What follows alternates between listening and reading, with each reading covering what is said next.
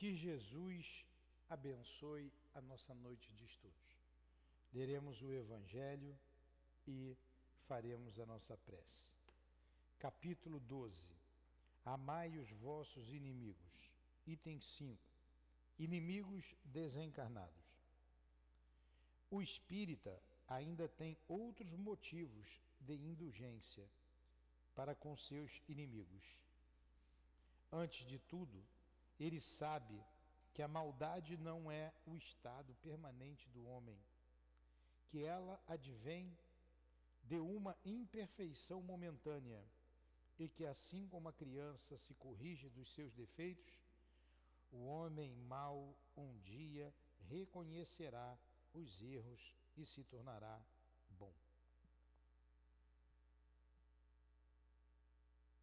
Sabe ainda que a morte apenas o livra da presença material do seu inimigo, que pode continuar a persegui-lo com seu ódio, mesmo após haver deixado a terra.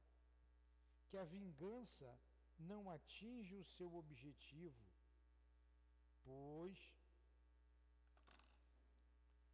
ao contrário, ela produz uma irritação maior, que pode se estender de uma existência a outra.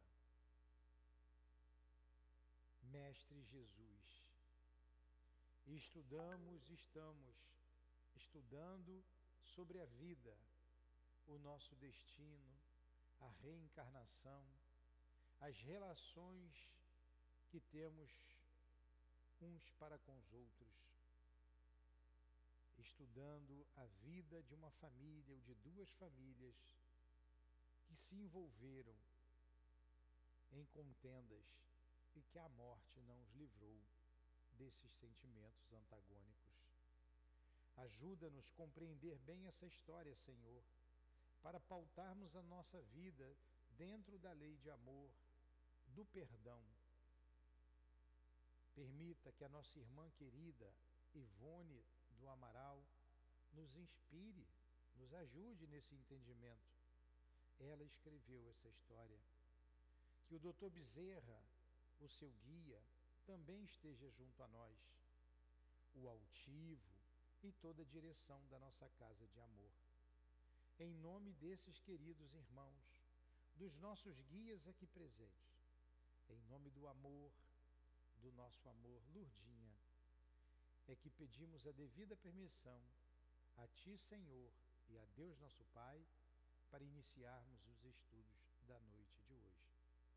Que assim seja. Graças a Deus.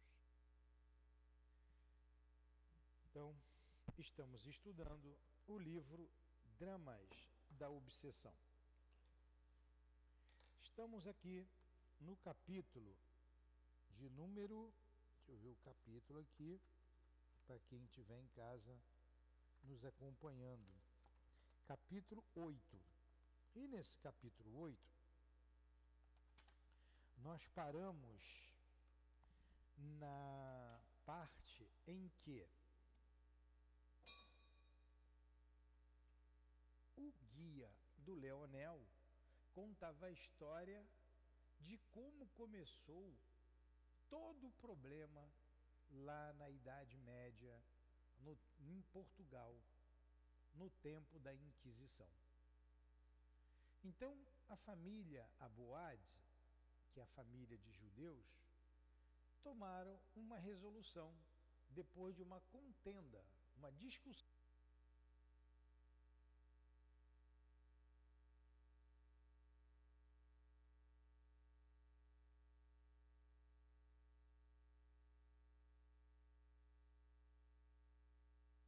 também.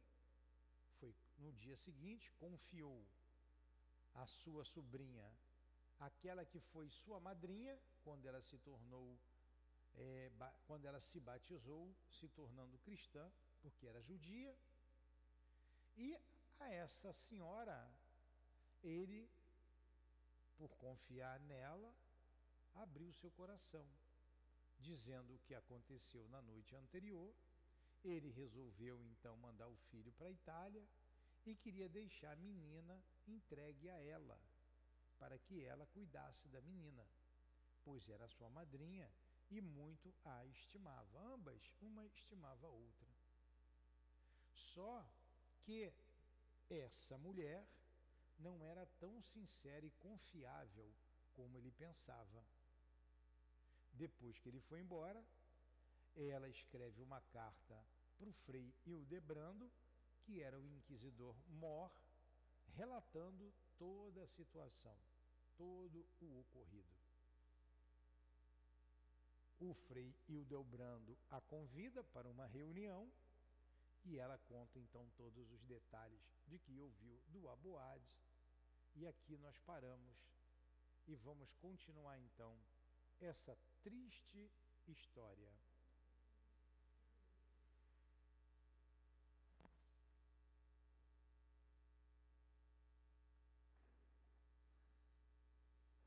Pode o ar aqui, por favor. Tá bom o som? Quem está em casa nos ouvindo, nos ajude, por favor. Estamos ajustando o nosso equipamento para transmitir o melhor para vocês. Então vamos lá. Continuamos a história.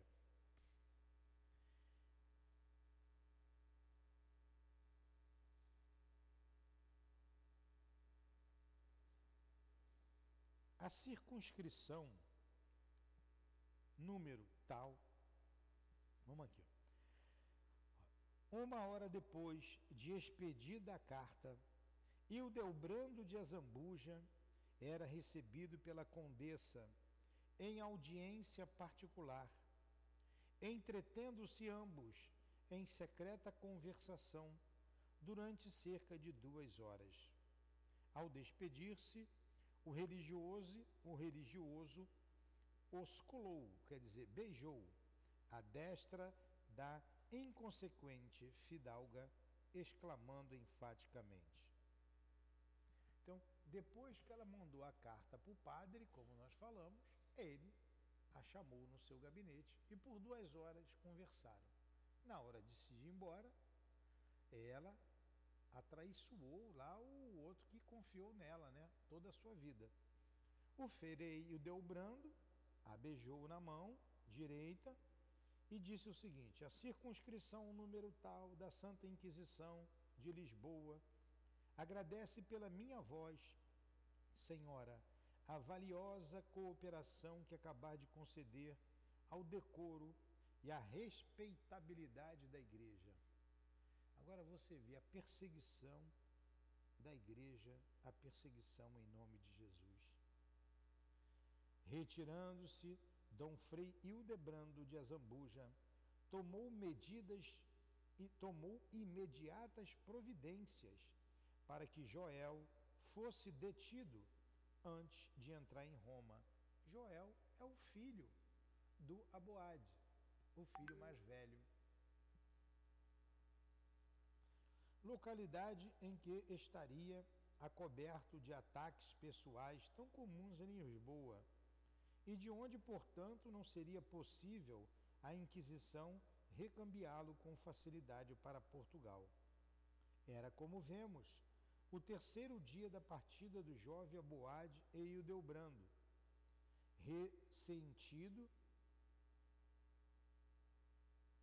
pelo descaso e pela desobediência à sua pessoa, e cogitando a melhor forma de castigar o ardoroso mancebo, ignorava, no entanto, a sua partida, visto que realmente não mandara espionar nem sequer conceber a possibilidade do arrojo de uma fuga. À tarde desse dia, em que visitara a condessa, portanto, partiu de Lisboa uma escolta armada, constante de cinco homens, à cata do fugitivo e do pajem, legalmente documentada e com ordens rigorosas de prisão ao infrator, devidamente assinadas e registradas, ou que lhe emprestava um irresistível poder. Agora você vê, o jovem não cometeu crime algum. Embora de Lisboa com medo da perseguição religiosa. Simplesmente por ser judeus, judeu, e o padre, com raiva dele, porque houve uma discussão, mandou prendê-lo, mandou uma escolta atrás. Pasmem, em nome de Jesus. Hã?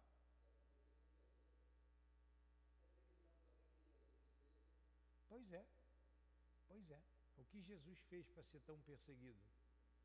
E mandou atrás a escolta através atrás do jovem. À tarde desse dia em que visitara a condessa, portanto, é, partiu de Lisboa essa escolta. Entremente, Maria de Faro, Maria de Faro é essa condessa que delatou, foi uma delatora. Maria de Faro penetrara os aposentos da afilhada e, demonstrando num semblante grave, insólita frieza, que na véspera se julgaria inconcebível, ordenou sem maiores explicações. Prepare-se, menina Mariana, a fim de retornar ao domicílio do seu tio. Não me será lícito recebê-la como pupila sem uma ordem do juizado e do arcebispado. Terão de me nomear primeiramente tutora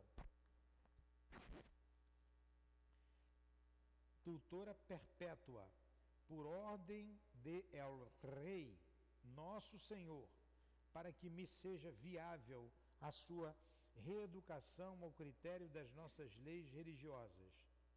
Uma vez que até agora a menina somente ha convivido com seus ascendentes hebraicos, não obstante a instrução recebida sob o patrocínio da igreja. Que mulher fria e traidora! Timidamente, muito pálida, Esther retorquiu os olhos marejado de lágrimas. Senhora, eu sou cristã sincera. Amo a cruz do Senhor Jesus com a veneração do fundo de minha alma. A condessa pareceu não ouvir e retirou-se sem responder. Uma aia acompanhou de volta a formosa hebreia, deixando-a entregue ao tio. Sem quaisquer explicações fornecidas pela condessa, Aboabe houve de se orientar pelos relatos da sobrinha, porquanto aquela dama, até então amável e prestimosa, não se permitira sequer agora a consideração de uma carta esclarecedora da recusa em conservar a afilhada, quando na véspera prometera gentilmente protegê-la. Ansioso e incompreensivo, e nem confiando no que lhe transmitira Esther, o pobre homem tornou ao palácio no intuito de se entender melhor com a ilustre dama, pois temia haver contribuído de qualquer forma para desmerecer no seu conceito e insistente e perseverante como soem ser os de sua raça, solicitou nova audiência, aguardando, porém, pela resposta cerca de duas horas, fim das quais apenas obtivera de um criado descortês esta lacônica decisão. A senhora condessa não concede audiência no dia de hoje. Sem saber o que pensar, e prevendo algo desagradável, o antigo rabino retornou ao lar, forçando no íntimo do coração a esperança de que Maria de Faro houvera mandado explicações por algum especial mensageiro que dele se desencontrara. Mas em chegando ao próprio domicílio, encontrara antes um mandato do Santo Ofício para que ele e seus filhos comparecessem ainda aquela tarde à sede da circunscrição, a fim de prestarem esclarecimentos urgentes quanto à tentativa de afastamento de Lisboa do jovem Henrique Fontes Oliveira, sem a devida autorização do legado do bispado. A cerimônia, não obstante, os aparatos e terrores próprios da época, decorreu normalmente.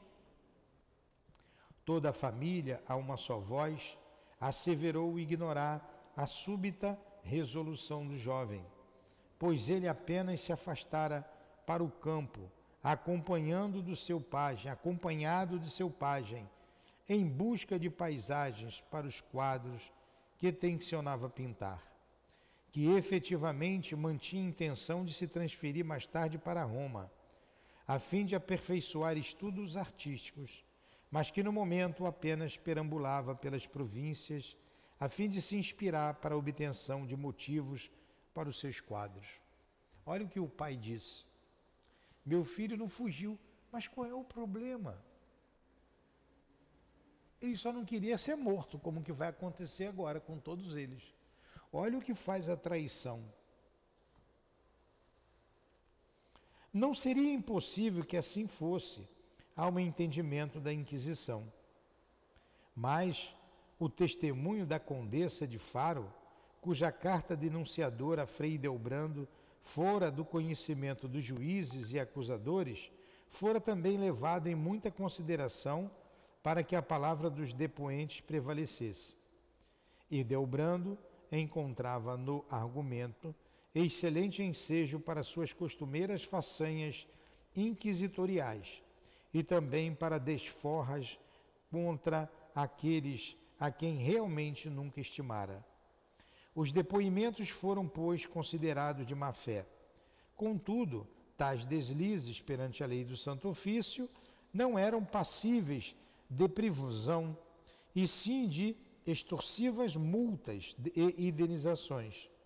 Houve, portanto, Timóteo, ainda uma vez, de depositar nos cofres públicos ou nas mãos ávidas dos inquisidores, boas quantias em ouro, o que reduzira a mediocridade de fortuna, carecendo mesmo até de pôr à venda muitas das preciosidades que possuía, tais como pratarias, cristais, porcelanas, objetos de arte, joias e etc. Não obstante a vigilância em torno dele e da família recrudesceria, sentenciaram as autoridades e qualquer outra infração às leis vigentes de tão egrégio tribunal seria punida com a prisão e o respectivo processo. Quanto ao jovem Henrique, ao encalço de quem partira uma pequena tropa, seria preso e processado, porquanto, ainda que se ausentasse de Lisboa apenas para pequena viagem de recreio dentro de Portugal, ele o fizera sem se prevenir, com a devida licença das autoridades competentes. E o Debrando, porém, estava certo, como sabemos, de que Joel ou Henrique né, eram as mesmas pessoas, realmente fugira, graças à altercação entre ambos à mesa de Fontes Oliveira, conforme as informações, informações fornecidas por Maria de Faro e apoiando-se na legalidade inquisitorial, pretendia agravar o fato dele valendo-se a fim de servir às próprias pretensões. Em primeiro lugar, a sua mesma crueldade de inquisidor insaciável, que jamais se eximia de perseguir e maltratar. Em segundo, apossar-se de Esther, por quem se sentia incendiar de desordenada paixão e vingar-se do jovem Henrique, a quem jamais admirara e por quem se reconhecera invariavelmente tratado com altivez e menosprezo. Assim foi que, sem que o infeliz Timóteo de nada desconfiasse, introduziu Edelbrando de Azambuja no, no solar hebreu um espião de sua inteira confiança, procedendo, porém, para tanto sutil e cautelosamente. O leitor certamente não conceberá o quanto de humilhante e exasperador existia em torno de um indivíduo ou de uma família considerados suspeitos de qualquer faltas pela Inquisição.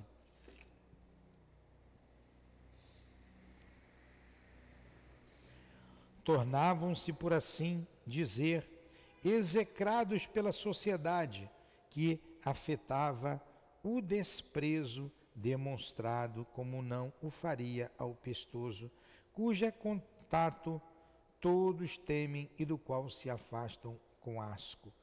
Todo mundo tinha medo da Inquisição. Ela mandava prender, torturar e matar. Os pobres judeus ficaram abandonados. E olha o padre, morria de paixão pela menina. Queria pegar a garota.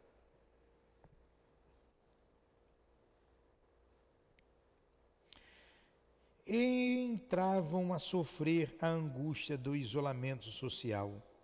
Desertavam de sua casa os amigos e os comensais mais íntimos.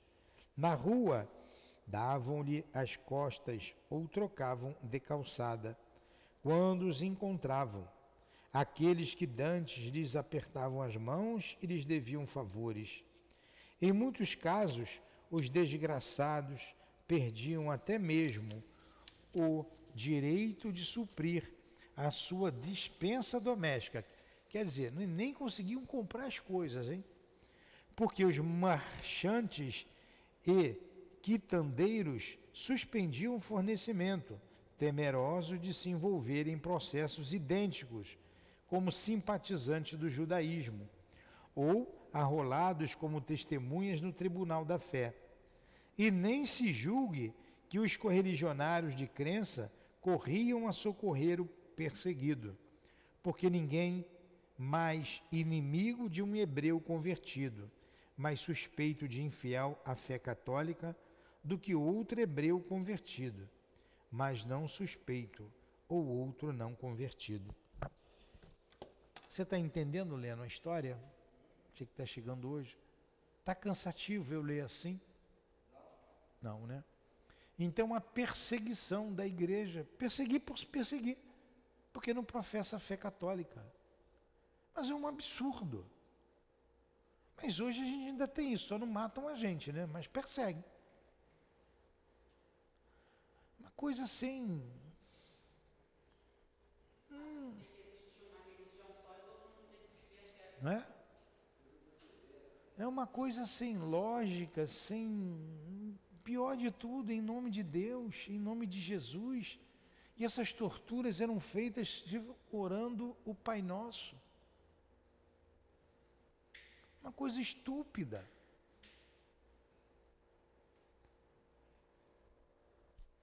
Vamos para o capítulo 9. Continuaremos a leitura.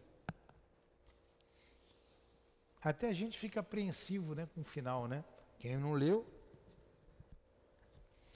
Nesses afastados tempos, desoladores e atormentados, nenhuma família judaica conseguiria serviçais domésticos ou de qualquer outra espécie, pois nenhum cidadão, por miserável que fosse, se prestaria criado em residências de tais famílias, ainda que estas fossem já batizadas ou convertidas, e por mais altamente remunerados que pudesse ser. Teriam, portanto, de utilizar, de se utilizar da escravatura dos os pobres judeus, escravatura que tanto seria africana como também moura, cigana, pária e etc., conquanto o número de escravos fosse geralmente insignificante. Ora, na bela mansão judaica, Existiam três escravos para toda a família, dado que seria difícil adquiri-los pela época, e cujas crenças religiosas não interessariam aos zelos governamentais, por se tratar de criaturas havidas como realmente inferiores à parte da sociedade. Tais zelos se empenhavam particularmente na perseguição a judeus. Todavia, na residência em apreço eram eles bem tratados, remunerados e não escravizados. Viviam alegremente, desfrutando horas de recreio e parecendo estimarem seus senhores. Efetivando-se, porém, o incidente entre o jovem Joel e Frei Hildebrando, os três escravos, espavoridos com o que a eles próprios poderia acontecer, fugiram de seu senhor sem mais delongas, desaparecendo, sem que o amo se animasse a tentar meios policiais para encontrá-los, fazendo-os retornar ao domicílio. A situação interna, por isso mesmo, sofrera alterações sensíveis, forçando a delicada Esther a desempenhos rudes e cansativos, não obstante o auxílio afável dos delicados primos Saulo e Rubem. Alguns dias após o interrogatório sofrido pelos Fontes Oliveira, e ainda se encontrando a mansão destituída de serviçais, apresentaram-se a Timóteo um homem e uma mulher, oferecendo-se como criados ou mesmo escravos, pois não faziam questão de subsídios e apenas desejariam alimentar alimento e pouso em troca dos serviços prestados. Viam de longe, afirmavam, das bandas da Espanha banidos do próprio lar pela perseguição inquisitorial de Carlos V e necessitavam ganhar honesta e discretamente o próprio sustento para se ocultarem o quanto possível, a fim de se recuperarem para a retirada que desejavam empreender por via marítima em demanda terras menos assoladas pela crueldade. Eram judeus espanhóis disseram. E falavam o dialeto comum à raça, o que para o crédulo rabino seria o mais seguro documento de apresentação. Confiante, o doutor Timóteo admitiu-os sem tardança, instalando-os convenientemente. Jubiloso por ficar Esté acoberto de tantas rudes fadigas. O homem, dizendo-se descendente de árabes, dir-se-ia antes um cigano sua curiosa indumentária, absolutamente diversa das usadas por judeus, não despertou a atenção de Timóteo, habituado a ver disfarce de toda espécie entre seus companheiros de crença. Usava, como os ciganos, calções curtos de tecido listrado, meias compridas, ajustadas aos calções à altura dos joelhos, grandes sapatos de sola de madeira, camisa branca de mangas largas atadas aos pulsos e colete em veludo escarlate, bordado a ouro, faixa azul à cinta, lenço listrado à cabeça, uma argola dourada pendente da orelha esquerda, recordando com efeito ciganos mouros, ou o estado de escravatura entre alguns povos orientais. Chamava-se João José, simplesmente. Era vaidoso e julgava-se belo e irresistível, com seus olhos grandes de oriental e os bigodes luzidios, não obstante o defeito físico que apresentava, pois cocheava sensivelmente de uma perna. O leitor entreviu João José nos dias do século XX, reencarnado na pessoa de Alcina, filha de Leonel, suicida como seu pai, numa existência em que se desejou ocultar sob formas femininas, e seus implacáveis obsessores, ou seja, os antigos amos do século XVI. Olha como juntou todo mundo, os padres, o esse que vai delatar todo mundo, a Condessa de Faro, todo mundo, juntou os dez, os doze, né? Os traidores, todo mundo. É. E a família foi atrás de todo mundo, pegar um por um. Não obstante, marido e mulher nem eram verdadeiramente judeus, nem verdadeiramente árabes, porque ciganos que viviam da rapinagem e da traição, servindo ao mal a soldo de quem melhor os remunerasse. Olha que gente picareta. Não passavam por isso mesmo de fiéis espiões da Inquisição, com a detestável incumbência de observar os judeus convertidos e denunciá-los ao Santo Ofício, desde que colhessem um flagrante qualquer incompatível com as recomendações usadas pelas arbitrárias leis inquisitoriais. E o debando de Azambuja, odiento e cruel, encaminhara-os para a mansão a Boabe, tudo dispondo da melhor maneira para que não fossem suspeitos do verdadeiro fim porque buscavam empregar-se. Não foram com efeito. Timóteo e os filhos em ambos confiaram, abrindo-lhes o lar, penalizados, supondo-os igualmente perseguidos. Olha, Todavia, jamais os admitiam às confidências ou à intimidade, mantendo-os à distância conveniente e digna. João José, assim sendo, espionava-os quanto possível, não perdendo jamais a oportunidade de lhes ouvir as palestras íntimas e medir atitudes a ver se incorriam em alguma falta prevista pelo Tribunal da Inquisição. Nada interessante, descobrindo que Frei Hildebrando já o não soubesse. Perseverava no odioso papel, impaciente pelo dadivoso momento em que pudesse apresentar ao ilustre dominicano a nova de qualquer ação que revelasse fidelidade à crença de Israel praticada pelos patrões. Era remunerado para o serviço e a descoberta de uma nova infração resultaria para ele um vantajoso prêmio. Agora vocês vejam, a família abriu as portas para esse casal, penalizados, porque também eram perseguidos, confiou neles. Os dois nem eram judeus, nem eram é, espanhóis, eram ciganos, delatores, vagabundos, traidores, que se vendiam para dedurar os outros. Olha o perigo de abrir a nossa casa a qualquer um. Né? Abre teu olho, meu amigo. Tá pensando que isso aqui é a Bahia? Abre teu olho. A gente não sabe, né? Vamos lá, vamos continuar essa triste história.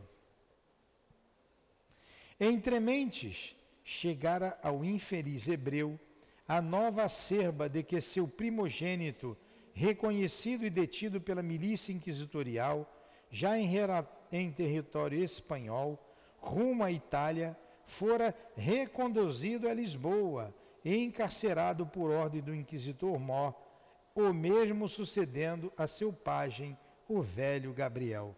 Ó, pegaram o filho dele lá na Espanha e trouxeram de volta, por causa da dedo duro da condessa de Faro. Desenvolveu-se então um processo, em regra, contra o infeliz jovem, visto que, efetivamente, ele errara procurando fugir e burlando autoridades com passaportes falsos, atitudes contraproducentes que redundaram em irremediáveis agravantes para a sua situação, dificultando a defesa que o pai impetrava a seu favor.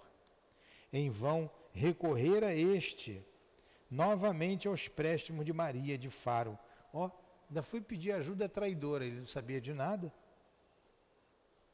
Acossado pela desesperação da causa, pois a desleal senhora, receando o desagrado do ilustre Zambuja, abandonara os amigos à própria sorte, negando-se a qualquer tentativa a seu favor.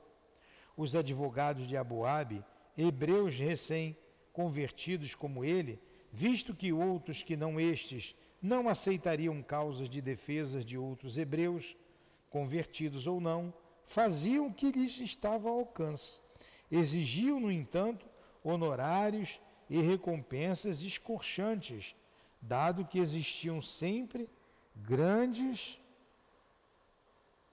perigos em se bater alguém por um hebreu acusado pelo tribunal da Inquisição, ainda mesmo quando fosse este já batizado e considerado cristão. Frei Hildebrando e seus comparsas, Fausto e Cosme, exerciam pressões desesperadoras. Como sempre, uma vez que do feitio de tais caracteres era crueldade contra as indefesas vítimas que lhes caíssem nas garras. O primeiro repusera mesmo a Silvério a liberdade de Henrique em troca da esplêndida mansão e da pessoa de Esther, que afirmava ele seria internada num monastério a fim de trabalhar pela salvação da própria alma, como cristã revoltada e relapsa que era considerada. Olha o que, que o padre exigiu: a mansão que eles, tinha, que eles tinham e a menina. Ele queria abusar da garota. Que coisa odienta, né? Odienta. Deus meu, mas são todos filhos de Deus. Quem que sabe não era você lá, ô? É, agora tá com cara de bonzinho, né? Gabriel tem cara de padre também. Agora tá aí, né, Gabriel? Pois é.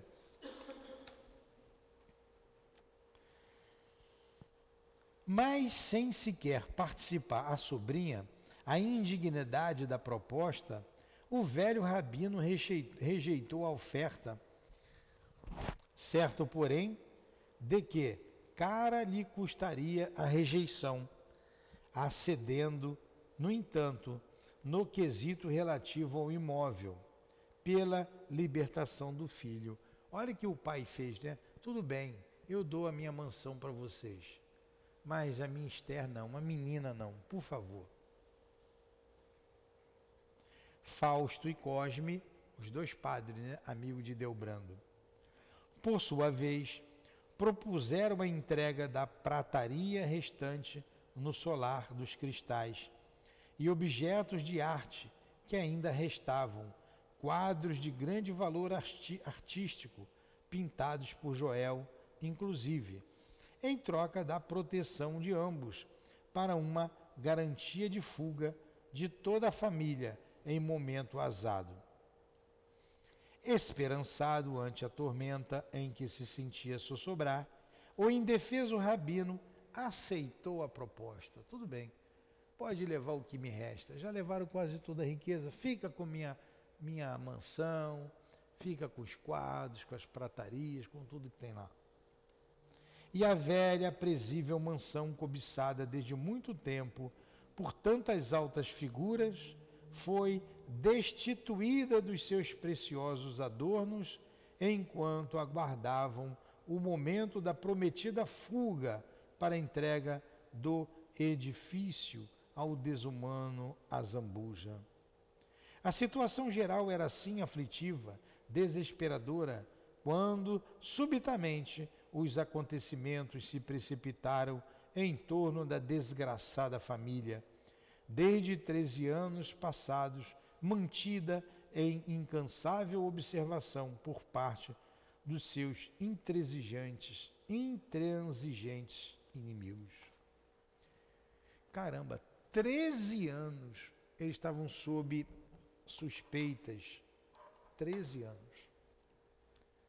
Vamos ver o que vai acontecer. Eles não vão, já perderam tudo, né? já passou tudo para os padres só faltam ser presos.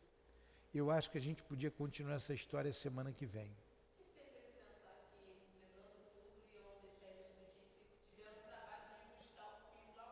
Ele não tinha mais escolha. Ele já tinha perdido tudo. Ele estava vendo que ia perder o filho, inclusive. Ele não tinha mais escolha. Aí vocês vão ver lá a ação do João José, o que, que ele vai fazer? Eu não vou contar para vocês, não. Capítulo 10 é só uma página? Vocês querem o capítulo 10?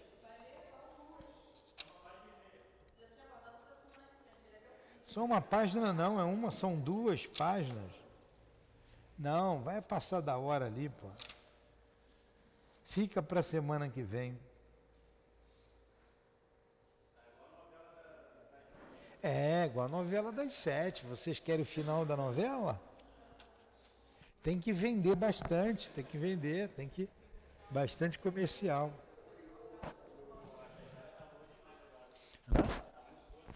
Essa história é muito interessante. Muito interessante. Pena. Quem não acompanhou desde o início, compra o livro, tem aqui na nossa livraria.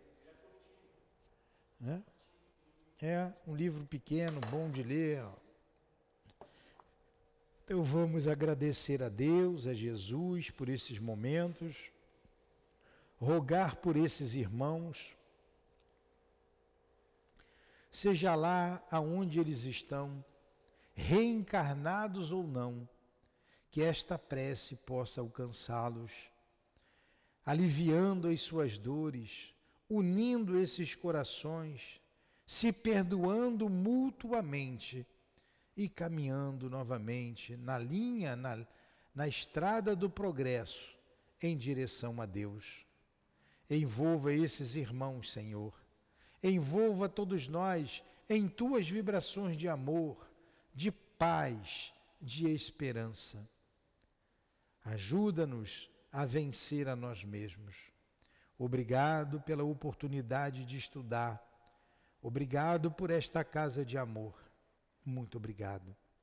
Que seja em nome do nosso irmão querido Altivo Panfiro, em nome da direção espiritual do SEAP, a nossa casa de amor, em nome das nossas irmãs queridas, de Leon Denis, de Allan Kardec, em nome do amor, do nosso amor, Lurdinha, do amor da Dona Ivone, do Dr. Bezerra, que se encontram junto a nós, do teu amor, Jesus, e do amor de Deus, nosso Pai, acima de tudo, é que damos por encerrados os estudos da noite de hoje. Que assim seja. Graças a Deus.